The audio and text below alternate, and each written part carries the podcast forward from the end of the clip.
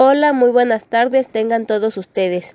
Mi nombre es Saraí Hernández Cuapio, soy estudiante de la Universidad Iberomexicana de noveno cuatrimestre de la licenciatura de Ciencias de la Educación y hoy vengo a hablarles sobre la adolescencia y la pubertad.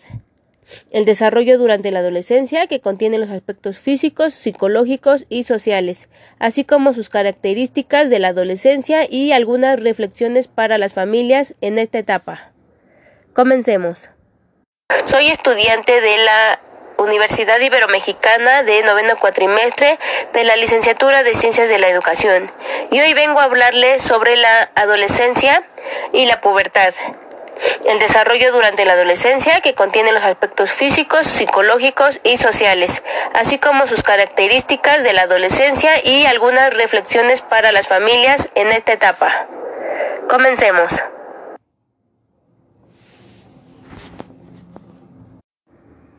Etimológicamente, el término pubertad proviene del latín pubere, que significa pubis con vello, es un proceso biológico en el que se produce el desarrollo de los caracteres sexuales secundarios, la maduración completa de las gonadas y glándulas suprarrenales, así como la adquisición del pico de masa ósea, grasa y muscular, y se logra la talla adulta. Por otro lado, se considera inicio de la pubertad normal a la aparición de telarquía entre los 8 y 13 años en las niñas y el aumento del tamaño testicular entre los 9 a 14 años en los niños.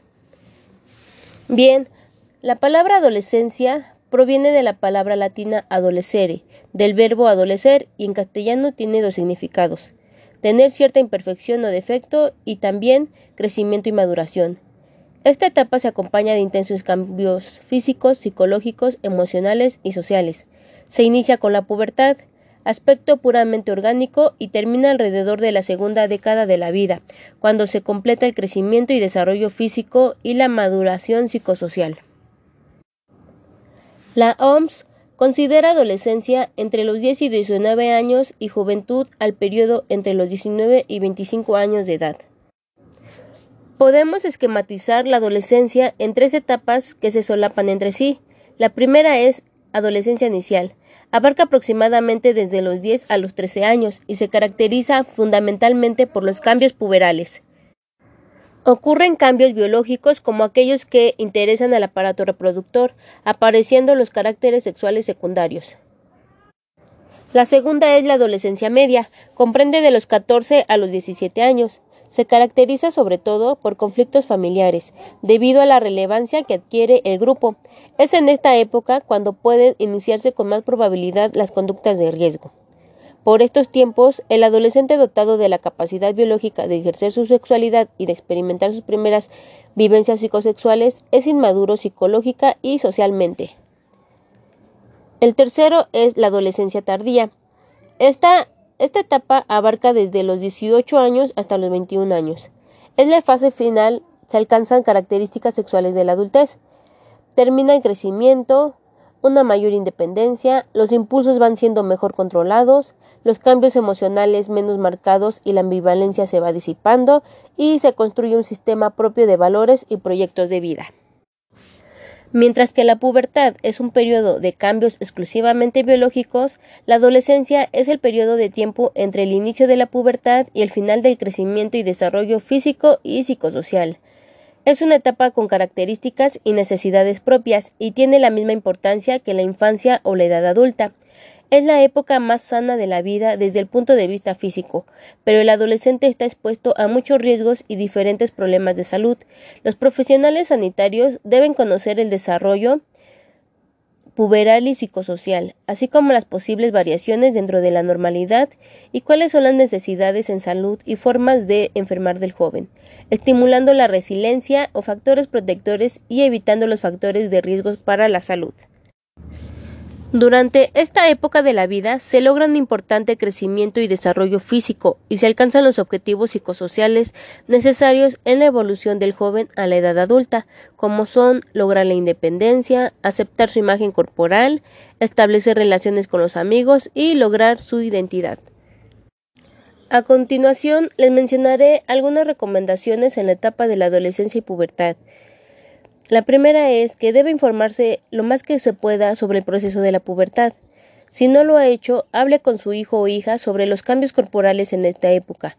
Trate de responder con exactitud a sus preguntas y sus dudas.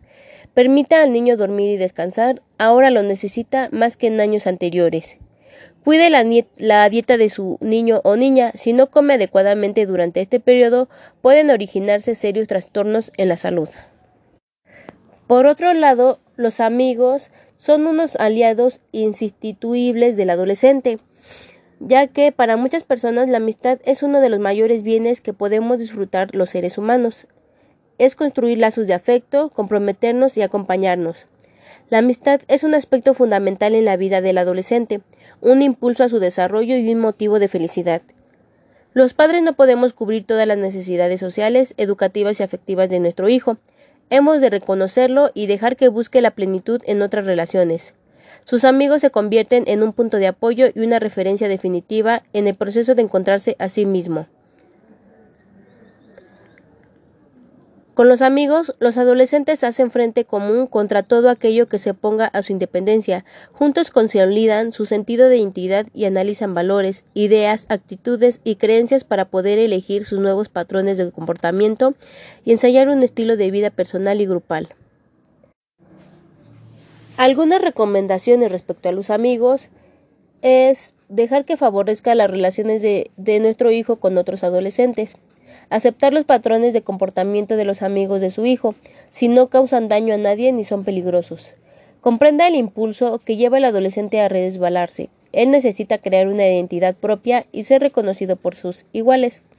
Enseña al chico a examinar sus valores, a hacerse responsable de sus actos y a tomar decisiones. Proponga a su hijo escribir sus propósitos respecto a lo que quiere hacer y lo que no quiere y las razones de sus decisiones. Por otro lado, se debe aprender a conocer y a hacer. Aprender a conocer no significa apropiarse de un gran número de conocimientos, sino de aprender a aprender. Quiere decir desarrollar la inteligencia para comprender mejor el mundo, ser capaz de actuar y trabajar en él y comunicarse con los demás. Educar a nuestro hijo o hija es la mejor oportunidad de educarnos a nosotros mismos, para que él se interese en resolver problemas, para que aprenda a pensar lógicamente, a expresar sus ideas con claridad, a esforzarse a pesar de los reveses, nosotros tenemos que aprender a hacer lo mismo. Bueno amigos, por ello es todo. Nos vemos en la próxima sesión. Espero y haya sido de su agrado. Muchas gracias.